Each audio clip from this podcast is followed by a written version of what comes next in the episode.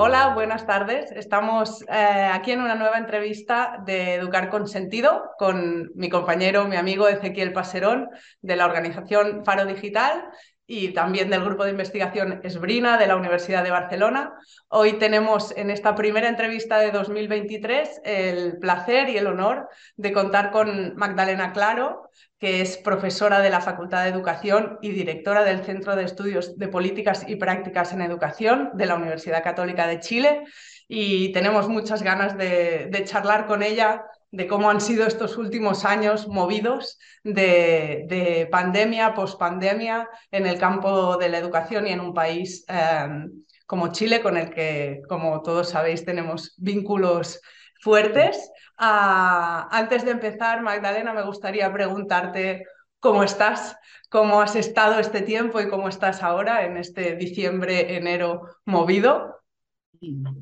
Muy bien, muchas gracias por la invitación. Un gusto volver a conversar con ustedes eh, y, eh, una buena instancia para, para preguntarse cómo uno está, de hecho, eh, y porque creo que no ha habido mucho tiempo de preguntarse cómo estamos, ha estado, creo que lo, lo principal que se me viene a la mente es decir que ha sido una vuelta muy intensa, em, un año muy intenso, muy...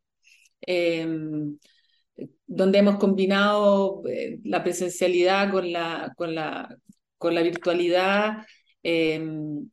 y casi que eso ha sido como eh, duplicar los tiempos que veníamos, en los que veníamos viviendo. Entonces, efectivamente, eh, con mucho, mucha, muchas actividades, mucho que hacer, la sensación de que hay mucho que hacer, em, que ha habido, ha habido poco tiempo para decantar y reflexionar luego de todo lo que hemos vivido. Em, entonces, con necesidad de, un poco más de calma. En, en Chile Además, para nosotros diciembre cerramos todo. Cerramos el año, cerramos eh, el año académico, eh, cerramos em, la, todos los proyectos. Entonces, em, ha sido muy intenso y, siempre pensamos que enero va a ser un, mes para reflexionar, pero ya se ve que la agenda está intensa de nuevo. Pero creo que eso es lo principal, con ganas de, de tener, de buscar el 2023 eh, mayores tiempos de, de, reflexión y, de, y de, de, toma de decisiones hacia adelante eh, un poco más eh, sopesadas de lo que lo estamos haciendo en este momento. Sí, ahí, Magdalena, aprovecho para, para saludarte y para agradecerte por, por tu tiempo y por tu predisposición y, y, también con esta introducción ¿no? de, de, lo que planteas que lo sentimos nosotras también desde aquí y me parece que es algo muy global y muy generalizado esta hiperintensificación de, de la vida cotidiana. Y, y, este último semestre estuvimos comprobando, o por lo menos a través de, de ciertas entrevistas que hicimos o ciertas lecturas, que, quizás lo, lo, educativo podría funcionar como algo contrahegemónico en estos tiempos, ¿no? Como un, como un tiempo, como un espacio eh, ante toda esta locura de, que todo tiene que medirse, de que todo tiene que servir, de que tenemos cada vez mayores cosas para hacer. Eh, bueno, y ojalá que, ojalá que lo, podamos encontrar y, puntualmente eh, ustedes para todos los desafíos que tienen, ¿no? y en esa línea ya te quería ir directo con, con la primera pregunta que te queríamos hacer y, y, apunta a, cuáles considerás que han sido los rasgos fundamentales del, del plan de continuidad educativa que, Chile implementó eh, y desarrolló sobre la pandemia. A ver, primero algo de contexto en que estaba Chile. Chile tenía una, una, tenía una política de tecnologías en educación bastante sostenida en el tiempo, fue bastante dentro de América Latina un país relativamente pionero en ir eh, desarrollando una política centrada además no solo en el acceso, sino también eh, en la capacitación docente, en, el, en, la búsqueda del uso pedagógico, en el desarrollo luego eh, de las habilidades digitales. Em, había desarrollado una línea bastante sostenida con todas las dificultades que tienen estas políticas, sobre todo con sus dificultades de de integrarse con las demás políticas de, la, de los ministerios, del Ministerio de Educación, la dificultad de incorporarse al currículum, que es donde desde mi punto de vista esto debiera estar y del desarrollo de capacidades docentes. Em, pero había sido una, una política bastante sostenida hasta el, el año 2018, donde se instaura una nueva política más amplia en principio, que es de innovación educativa y donde enlaces y la política de tecnología en educación quedó subsumida, digamos, quedó bajo esta gran política de innovación educativa, eh, que uno podría pensar que podría haberse una, una oportunidad interesante de mayor integración de eh, enlaces con, con, los principales ejes de la política educativa. Sin embargo, yo diría que, que, que se desorientó de alguna forma eh, la, política eh, de tecnologías en educación porque, o perdió aún más lugar, porque, porque finalmente se, se puso el servicio como una herramienta al servicio de, eh, de, la, de, la innovación o de la supuesta innovación escolar. Entonces, si ya habíamos avanzado en entender de que, de que la, las tecnologías son mucho más o están transformando una manera mucho más radical la vida de las personas y por lo tanto que, que solamente ser una herramienta de apoyo a las prácticas de siempre. Eh, sobre todo habíamos avanzado en eso al, al, al, integrar eh, desde esta política el desarrollo de habilidades digitales dentro de las asignaturas, de las, de las distintas eh, miradas disciplinarias, y también algo se estaba empezando a avanzar en términos de capacitación docente. Em, en este periodo, que fue justo el momento que se, también coincidió con, con el periodo de la pandemia, las tecnologías estaban, volvieron a este lugar de ser un apoyo eh, para otras cosas, como una herramienta solamente, no como prácticas. Eh, entonces, cuando llega la pandemia, nos encuentra en esa situación y, eh, y por lo tanto, con, con, con una política de tecnologías en educación muy desarticulada, básicamente. Em, sin un liderazgo más integrador desde una mirada de, inclusión digital, de, de, preparar a las nuevas generaciones para, para aprender, para participar del mundo digital, que es, creo yo, lo que debiera enfocar a las políticas digitales en educación y, por lo tanto, eh, es fundamental que esté sea un eje, un eje eh, relevante dentro de las políticas educativas en general. Eh, bueno, pero a pesar de eso, yo estuve mirando, hicimos una, revisión bastante sistemática de todo lo que se hizo y yo diría que y tuvimos además entrevistas con los, eh, actores principales en el marco de un trabajo que hicimos con, con IPE UNESCO, con otros países de América Latina también. Y yo diría que las cuestiones quizás más interesantes que pasaron eh, fue, por una parte, el, entender, el comenzar a meter dentro de, la, de, la, de los diseños eh, curriculares o también de las prácticas pedagógicas, también algo pasó en ese nivel de, la capacitación docente, muy de emergencia todo, pero, pero sí el empezar a, volver a, a, ver como este, la digitalización como algo que está transformando el entorno donde aprenden eh, los estudiantes. Y por lo tanto, eh, apareció la virtualidad como algo que, que se comenzó a, a, visibilizar o a ser más evidente en las prácticas eh, de docentes, prácticas de aula y también en la práctica de los estudiantes. ¿Qué indicadores uno podría decir que hay de eso es que eh, se comenzó, a, eh, emergió nuevamente la idea de, de, los nativos digitales, que ya no eran tan nativos, que habían tenido hartas dificultades en términos de,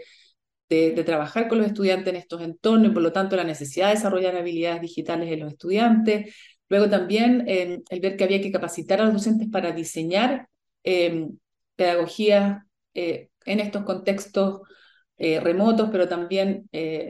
hacia la vuelta, también más híbridos el, pensar en los recursos digitales como, como entornos también de aprendizaje. Eh, en Chile también existía una, un, un, un, eh, repositorio de alguna forma de recursos y se, se, entendía mucho como repositorio, es decir, se subían eh, algunas actividades del currículum, el, currículum estaba de alguna manera colgado dentro de, un, de, de, de una plataforma, pero esa plataforma eh, y uno lo ve en, las entrevistas con quienes estuvieron a cargo de esto, eh, comenzó a verse mucho más como, como entorno de, de, aprendizaje y de enseñanza. Entonces, se, se rediseñaron esos espacios entendiendo que eh, ahí no solamente se, se podía ir a,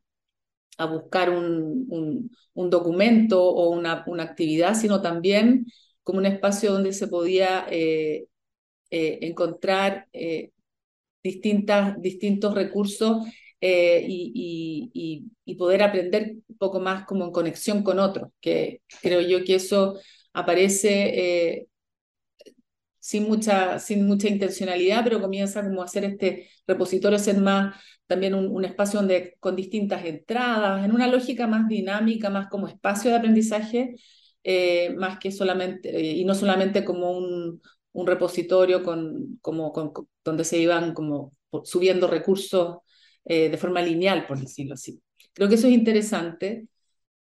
otro, otro tema em, que yo destacaría es lo que fue pasando con los niveles más iniciales de, la, de, los estudiantes de la educación más de los primeros de preescolar o, o educación parvularia, eh, que, también se, se tomó conciencia de que, de que es, primero que estaban eh, en ese nivel de edad también más conectados es, esos, esos niños y niñas que lo que sabíamos, pero también la política intencionó que se conectaran y que estuvieran en, conectados, eh, participando de, la, de, de, de la enseñanza eh, en línea. Y eso hizo que se empezaran a desarrollar otros recursos, recursos especiales para ese grupo de edad. Eh, yo creo que eso también fue un poco improvisado, la calidad de, la, de los recursos probablemente no es la mejor, pero de alguna forma la política tuvo que asumir a este grupo de edad que no, no, no era inexistente para la política eh, digital y que nosotros sabemos que desde fuera de la, de la, de, de la escuela, eh, eh, de forma, digamos, en los hogares, los niños y niñas a edades cada vez más tempranas están conectados. Entonces, eh, esto fuerza a la política a pensar cómo acompaña ese grupo de edad también. Creo que eso es algo que emerge por la pandemia y obliga a hacerse responsable porque fue la política la que la que, la que solicitó a los apoderados que sus hijos e hijas se conectaran. Eh, ¿Qué más? Eh, yo diría que eso es lo principal a nivel como de, mayor conciencia en los actores eh, educativos sobre eh, el nivel de digitalización que tenía eh, los estudiantes y, los, y, la sociedad pero con pocas capacidades y por lo tanto el buscar desarrollar esas capacidades. Eh, todo esto estoy diciendo más allá de la calidad con que esto se haya hecho, eh, pero eso es algo que aparece como mucho más patente, el tema de entender las plataformas como espacios de, de aprendizaje y no solamente como repositorios de, de, de recursos, eh, un, un, nuevo grupo eh, de edad que aparece como importante en la política eh, que hay que, está por verse si eso continúa así, pero en ese momento aparece ese grupo de edad con mucho más claridad. Eh, y creo que ahí me quedaría como a nivel eh, principal. Fantástico. Eh, me, me, he hecho alguna anotación y quizá la recupero ahora con la siguiente pregunta, que es justamente lo dejabas planteado ahora, ¿no? De, estos, de estos elementos, de estos tres grandes elementos quizá que has, que has planteado, eh, cuatro casi diría yo, ¿no? El de los entornos y que ahí me conecta mucho con, con quizá, y eso ahora lo hablamos si te parece, eh, que me da la sensación por cómo lo explicabas, eh, este, esta posibilidad de volver a recuperar un poco esta idea que venía de antes de esta reforma eh, de, la, de, la, legislación educativa que, que, de la que hablabas, de poder recuperar un poco esta idea de tecnología no como herramienta, sino como entorno, como nueva forma de trabajo, como nueva forma de relacionarse. No sé si, eh, si a través de, de, de, poder poner de nuevo quizá este, esta, esta cuestión sobre la mesa, eh, se, se, ven también nuevas formas de trabajar colectivamente entre los distintos actores que, que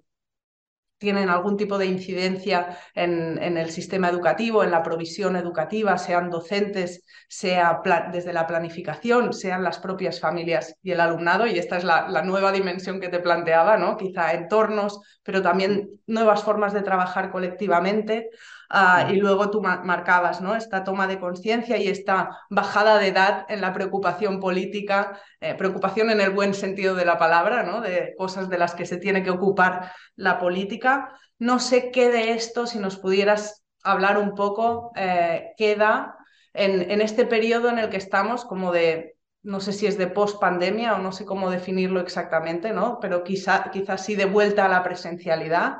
cómo, se han podido mantener estos trabajos más híbridos, esta reflexión un poco menos instrumental de la tecnología en, el ámbito educativo y, qué acompañamiento se le puede hacer desde la institucionalidad a este calado de los procesos de, digitalización. Mm. Grandes preguntas. Em, a ver, yo diría que, dentro de lo que yo observo en, en la política en nuestro país, Aquí también en Chile coincidió con que en la vuelta este año, que fue el año de la presencialidad eh, más, más, más, completa, eh, coincidió con un nuevo gobierno, con un nuevo equipo dentro del Ministerio de Educación, entonces también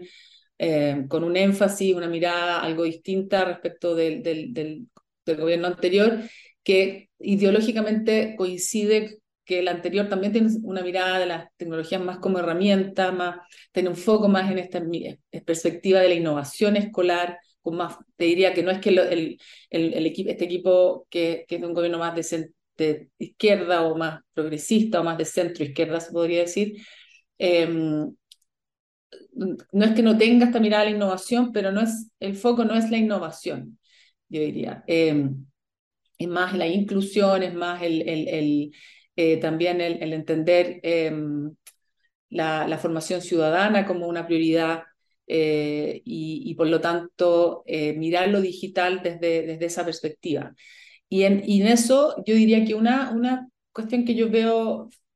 que, que, está como reimpulsándose, que tiene que ver con, y que coincide con esta mirada de lo digital más como entorno, es trabajar con más fuerza en, en, en desarrollar un un, un plan de, de, formación de ciudadanía digital. Y eso incluye una mirada a la inclusión educativa, eh, incluye una mirada también al, al desarrollo de habilidades para participar. Eh, bueno, eso tiene que ver también con la inclusión eh, en estos entornos. Y, y, también de aprender y de desarrollar habilidades para aprender de forma efectiva en este, en este entorno. Entonces yo diría que, que, apareció como que esto era, era algo que se había trabajado como, como, como marco eh, previamente, pero era un marco más, el de la ciudadanía, eh, muy más enfocado desde inicialmente, después avanzaron hacia otro, un poco más ampliaron la mirada, pero inicialmente muy enfocado en la prohibición, en la restricción de uso de celulares, muy enfocado en ese, en ese tema. Eh, para ser justa, después eso, eso, eso creció, o sea, eso, como digo, adquirió una perspectiva más amplia, pero era una, un foco más, y como digo, un foco más dentro de una política muy desarticulada, sin una mirada, em, eh, sin una mirada integradora eh, de, de, estos, de estos temas, más, más 360. Entonces, e, yo diría que el cambio que coincide con un cambio de gobierno, pero también eventualmente yo creo que algo hizo la pandemia ahí, es em, que se está abordando con, con más urgencia, con más eh, perspectiva de que, de que es un deber del Estado eh, preparar ciudadanos y ciudadanas digitales. Eh, yo creo que ese es el paraguas que hoy día está enfocando la, la, política digital que sigue dirigiendo, digamos, esto que se llama el Centro de Innovación en Educación. Este es el nombre. Enlaces ya no existe, digamos, como programa, sino que lo que existe ahora es el, el Centro eh, de Innovación eh, en Educación del Ministerio. Em, entonces, eh, creo que eso es lo que está como siendo el paraguas. Em, y, y, a nivel más, más pedagógico, yo creo que todavía está, está por verse lo que finalmente ocurra, porque hay como el, ministerio, por ejemplo, eh, sacó un documento y ha dado señales de, hablar de un nuevo paradigma en la educación después de la pandemia. Eh, pero por otra parte están las urgencias eh, de que están saliendo em, muchos datos y mucha información de, la pérdida, por ejemplo, en las habilidades de, lectura y de escritura en los niños más pequeños, en, un grupo de edad que está muy atrasado. Entonces, esas, esas como eh, eh, brechas que se producen en estas habilidades básicas hace que eh, la discusión tenga que volver, digamos, a, a, lo, a lo, al desarrollo de habilidades más básicas en el sistema. pero yo creo que, que, el desafío es combinar ambas sin, sin, sin desconocer que estas habilidades básicas son fundamentales, son, son habilidades para la alfabetización básica para poder pensar, el, poder obviamente leer y escribir bien, el, desarrollo de habilidades matemáticas son fundamentales, em, pero tenemos que pensar cómo las aplicamos en este contexto que es distinto y que también es digital, eh, y por lo tanto los problemas sobre los cuales se trabaje o las tareas que se, o, los diseños pedagógicos que se desarrollen en torno a eso debieran considerar estos cambios. Em, entonces, bueno, está por verse cuánto va a presionar estas miradas, estos enfoques más de volvamos a recuperar lo que perdimos, versus eh, estos enfoques que, tienen que, están planteando, ¿no? Aprovechemos esto para repensar un sistema educativo que, ya hace bastante tiempo que no hace mucho sentido a nadie y que no está preparando adecuadamente para el mundo de hoy, que es digital, eh, o uno, uno, de cuyos ejes eh, más transformadores ha sido la digitalización. Eh, entonces, yo creo que estamos en esa, todavía eh, está por verse lo que pase, pero, pero creo que hay, hay nuevas miradas que han surgido y que están compitiendo un poco con más fuerza que antes con eh, las miradas más tradicionales, un poco más funcionales de la educación que, que han prevalecido en Chile en los últimos años. Bien, eh, Magdalena, queríamos también, eh, aprovechando tu, trayectoria y, ciertas investigaciones que, has participado que son internacionales eh, o regionales, ¿no? junto con, los trabajos que, que, han realizado desde la universidad, de pedirte cierta, cierto diagnóstico, cierta lectura de cómo ves el, proceso que se ha dado en estos últimos años de, digitalización de la educación en América Latina. Eh, y junto con esto te, cuelo una, segunda pregunta que eh, sería, ¿para dónde creerías que, tendría que ir una política de digitalización de la educación en, Chile, pero, pero también considerando el contexto latinoamericano?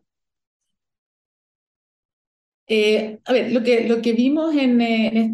este análisis comparado de países de la región, donde también estuvo Argentina, estuvo eh, Colombia, estuvo em, Uruguay, México, Costa Rica, creo que esos éramos. Em, lo, que, lo que veíamos era em, la verdad es que hay bastantes similitudes respecto un poco de lo que yo les vengo contando siempre hay la excepción es Uruguay, en el sentido de que ya viene un poco más en una política eh, mucho más sostenida, eh, más coherente en el tiempo, que había ya eh, también avanzado más hacia este foco más de, de como, insisto en ponerlo, digamos, como, como la tecnología como un entorno para aprender y por lo tanto que replantea el contexto del aprendizaje y eso hace que, que mm, que, que la, los ejes desde donde, o los objetivos que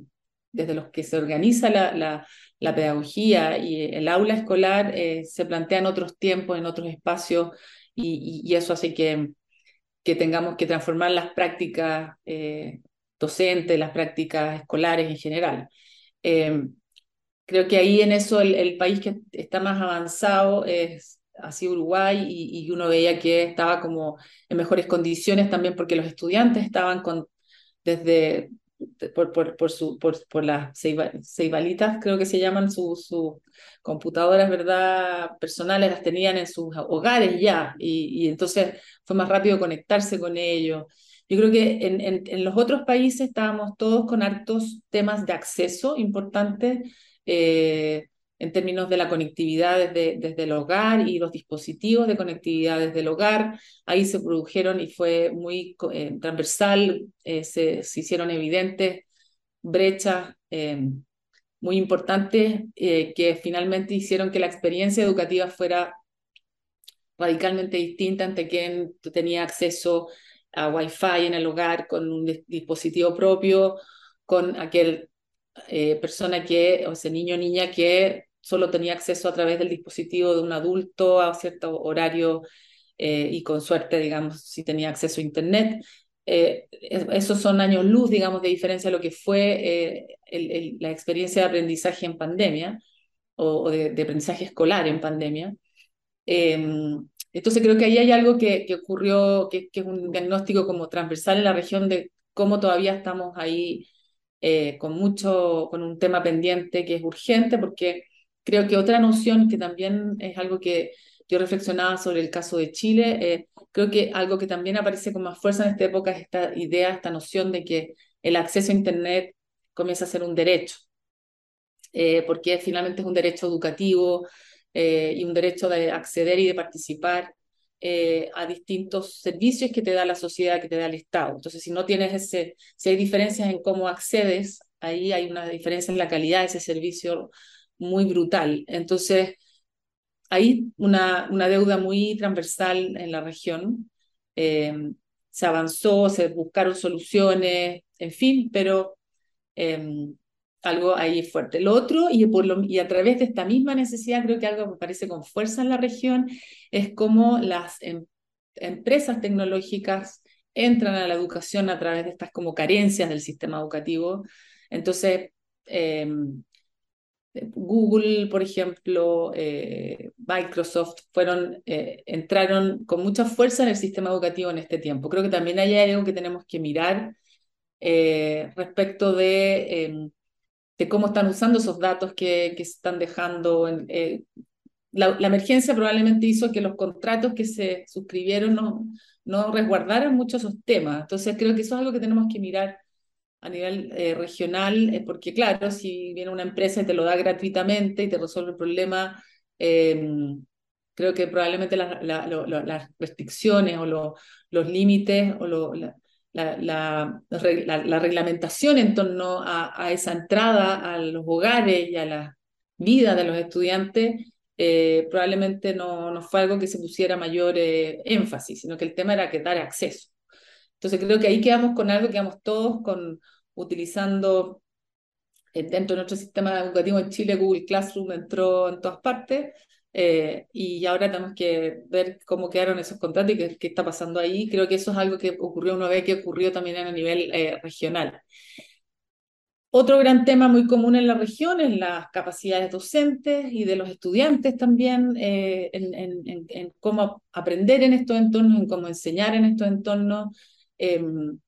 creo que todos hubo un gran aprendizaje ahí, que también uno eh, siente que no estamos sopesando suficientemente o aprovechando,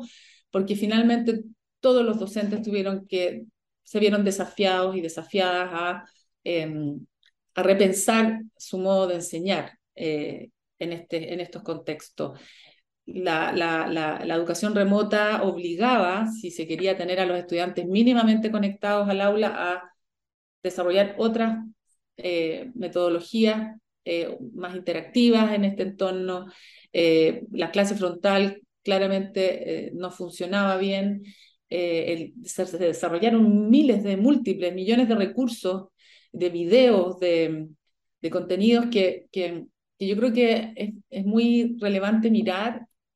y ver cómo se aprovecha todo eso que surgió en esta época. Y creo que eso es algo que compartían todos los países, también desarrollaron estos repositorios, eh, como que transformaron más estos eh, repositorios en espacios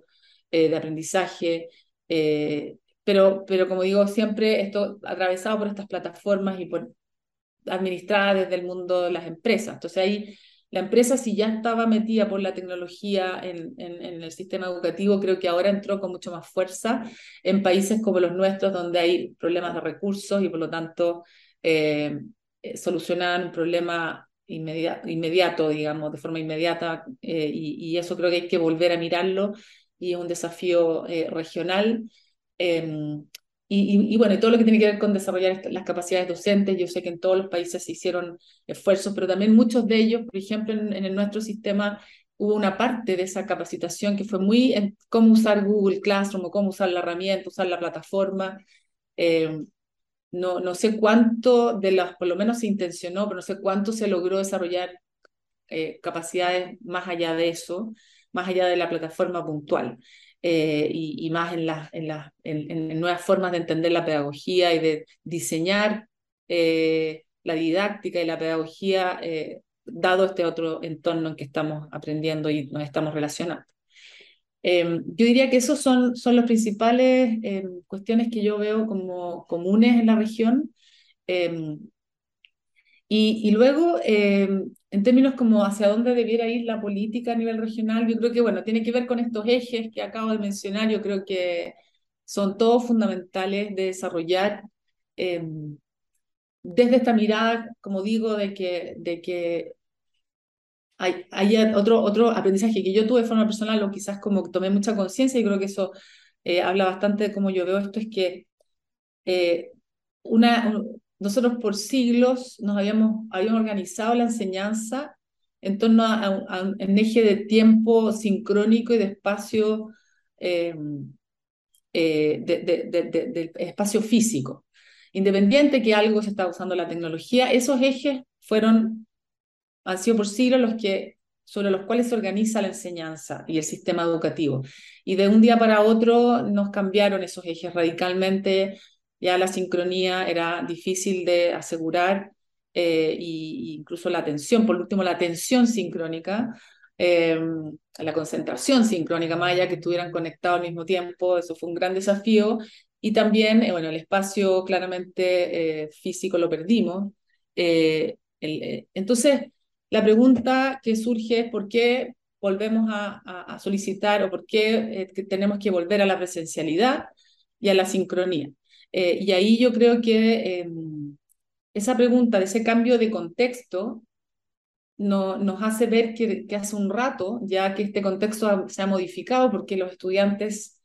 tienen vidas que, son, eh, que se mueven en otro espacio, al mismo tiempo que el espacio presencial, y también en otros tiempos, porque muchas veces dentro del aula no están conectados porque piensan o saben que eventualmente lo que le está explicando un docente eh, que no le hace mucho sentido en ese momento, lo va a buscar en otro momento, eh, va a buscar un, tutorial o va a buscar algún otro recurso para estudiar para la, la, prueba. Entonces, eso hace que también, incluso aunque estén físicamente en el aula, no necesariamente sus mentes están eh, conectadas a lo que está ocurriendo y sintiendo que si es que no está ahí, se está perdiendo de algo. Yo creo que eso eh, esas preguntas son las que deben mover la política digital también, porque finalmente tiene que ver con las transformaciones digitales. Eh, y ahí claramente las prioridades son eh, acceso equitativo que, que, asegure usos, resultados, usos, habilidades y resultados, digamos, equitativos para todos, capacidades de estudiantes y de, y de docentes para estar en estos entornos de forma efectiva y también segura, orientada al bienestar. Eh, eso implica también entender qué es lo que me hace bien y me hace mal de estos entornos eh, y ahí en el fondo las problemáticas de la, de la convivencia digital, de la ciudadanía digital, de cómo interactuamos con otros en estos entornos, deberá ser un eje fundamental que empuje la política de tecnologías en educación o digital en educación y, y finalmente también el tema más de la privacidad, el uso de datos. Creo que es un tremendo tema, tiene que ver con los derechos de la niñez también, de la, eh, y ahí el sistema educativo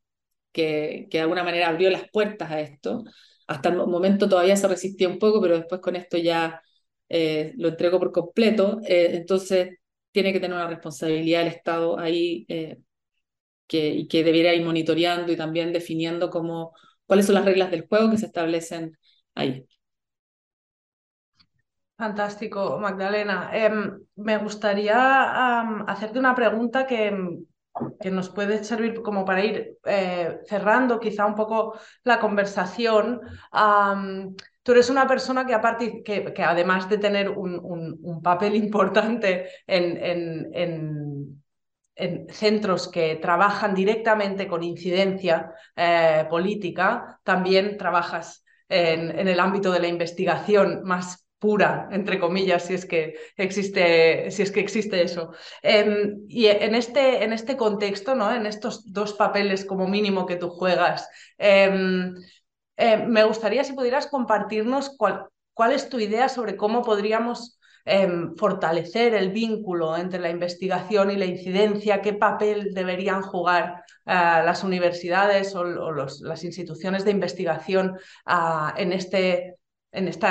trabajo de informar para mejorar el diseño y la implementación de las políticas públicas y por, otro, lado, cómo lo hacemos para que este vínculo, eh, para que este trabajo combinado o coordinado entre estas, estos dos actores sea sostenible en el tiempo, tanto institucionalmente como para las personas que, por ejemplo, como tú desempeñáis cargos que están a veces como a caballo, ¿no? Entre dos responsabilidades que a veces tienen ah, objetivos o prioridades distintas. Bueno, es un tremendo tema, que es un tema además que a mí me convoca mucho em, y tiene que ver también con el centro que yo estoy dirigiendo, que es este Centro de Estudios de Políticas y Prácticas en Educación, que el objetivo es buscar que eh, la, la, investigación que hacen los académicos y académicas de nuestra universidad, aquí en la Facultad de Educación, pero también en otras facultades, eh, haga un aporte y se conecte con las políticas y las prácticas educativas, que no quede en, solamente en el indicador eh, más propio o interno de la, de la, de la comunidad científica, que son los, los papers, eh, etcétera. Es también ir eh, empujando a que, a que esto dialogue con las políticas y las prácticas educativas y que aporte. Y ahí, yo diría, en Chile, han, dado todo lo, lo, que hemos vivido, como ustedes saben, siempre cuando hablamos de Chile no podemos no, no pensar en, nuestro, en el 2019, el estallido social, que remeció completamente nuestra sociedad, ya estábamos conflictuados, estábamos tensos, pero ahí como que explotó todo esto, se hizo evidente. Y, y, en ese momento eh, hubo una fuerte reflexión de las universidades, de nuestra universidad en particular, por lo menos, digamos, lo digo en particular porque yo la viví más de cerca, que fue eh, revisar eh, cuánto, el, sentido de lo que hacemos y cuánto estamos aportando a la, a, la sociedad, que, que, que, de alguna manera también finalmente gran parte de los académicos y académicos entramos al principio a esto por, por esa motivación de poder hacer un aporte, de que nuestro conocimiento eh, y, la investigación que hacemos sea de utilidad, no es que sea el único objetivo, sabemos que eso a veces desvirtúa la, la, la, neutralidad de la ciencia o, o, los objetivos más científicos, pero pero en último término, la idea es que esto pueda aportar al desarrollo de la sociedad, o en su gran parte. Eh, y entonces, eh, ha habido una discusión al interior de nuestra universidad respecto de cómo esto se, se cómo generamos los incentivos para que esto, eh, esto se, reconecte de alguna forma la, universidad con la sociedad. y ahí hay una, todavía una discusión ahí, todavía estamos conversando, porque finalmente también se traduce en eh, indicadores o de, de, evaluación eh, de los académicos y académicas eh, en términos de cuando se, se, les evalúa para, para, para, una, para promoverlos académicamente o una siguiente categoría académica, que este tipo de involucramientos, digamos, este tipo de aportes también se consideran ahí y no solamente los, los aportes más eh, o, netamente orientados al mundo científico. Eh, entonces, ahí hay, hay una cosa que está como todavía en discusión. Una, una, un enfoque que yo estaba descubriendo en el último tiempo, que hay una comunidad de personas relevantes que, que está trabajando en esto y que creo que es una, es una perspectiva posible, y otras probablemente similares, pero es el, el de las ciencias de la implementación, que que, se plantea la investigación en diálogo desde el inicio con la, con, con, la realidad, con la política y la práctica educativa, o, del ámbito donde se trabaje. Digamos, esta es una, una perspectiva que surge sobre todo desde la, desde la salud, eh, desde las ciencias de la salud. Entonces, que es desde, incluso desde el concurso que, que lanza el, el, Estado, digamos, para financiar investigación, exija un codiseño con quienes están en la práctica, que haya un, eh, esto tiene que ver con perspectivas como de la, también vinculadas a la investigación-acción, con, con,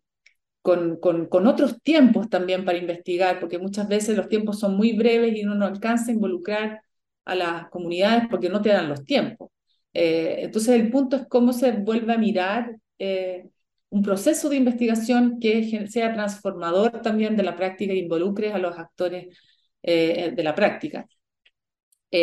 Yo diría que esto está como en, hoy día aquí, por lo menos en una revisión, en un diálogo, estamos conversando sobre esto. Eh, nosotros, por ejemplo, estamos eh, dentro de nuestra facultad definiendo las normas complementarias que se llaman sobre cómo evaluamos a los académicos académicas y ahí se produce, ahí se ve la discusión de, de cuántos indicadores tenemos en esto, cuánto pesan en relación a, los, a los vinculados, a los más tradicionales de la ciencia. Pero te diría que transversalmente había un, una, un, un cuestionamiento sobre o una pregunta de la relevancia de la universidad y la investigación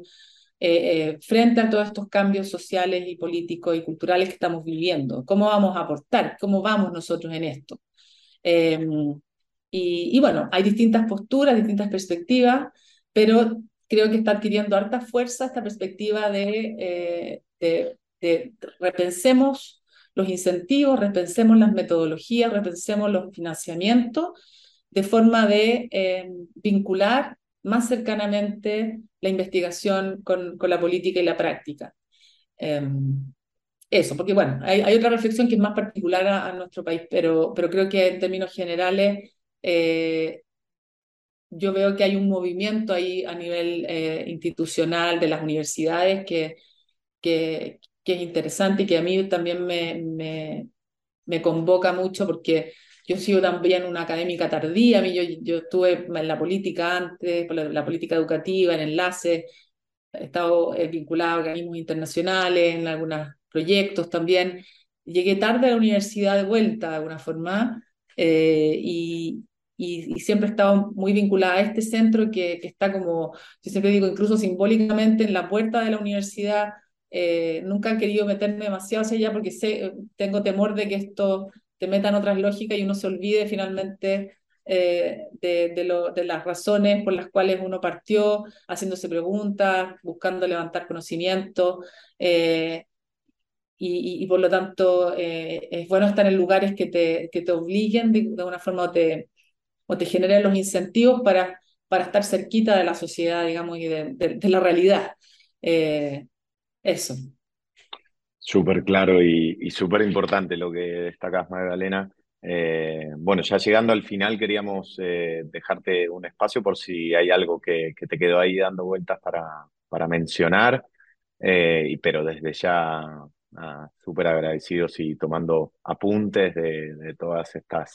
estas ideas y estos estos balances que en tan poco tiempo nos hiciste. La verdad que condensaste un montón de información, así que te lo agradecemos. Y, bueno, saludarte a la distancia y no sé si, si querés cerrar algo más, sino simplemente para, para despedirnos y, enviarte un saludo. No, nada, solamente felicitar este espacio. Eh, me, gusta mucho la pregunta del educar con sentido. Eh, creo que, que, que, representa muy bien lo que lo que estamos todos pensando hoy día o, de alguna forma dando, dándole vuelta más o menos conscientemente. Entonces valoro mucho este espacio intencionado de, de, que pensemos más o revisemos el sentido de, la educación. Así que, y, bueno, y en este caso respecto de, de, en relación con las transformaciones digitales de la sociedad, que es lo que a mí también me, eh, me interesa de forma particular. Así es que Muchas gracias a ustedes por la invitación y por el espacio eh, y, y, y, de darnos este espacio de, de, de reflexión. Gracias, Magdalena. Gracias, muchas gracias.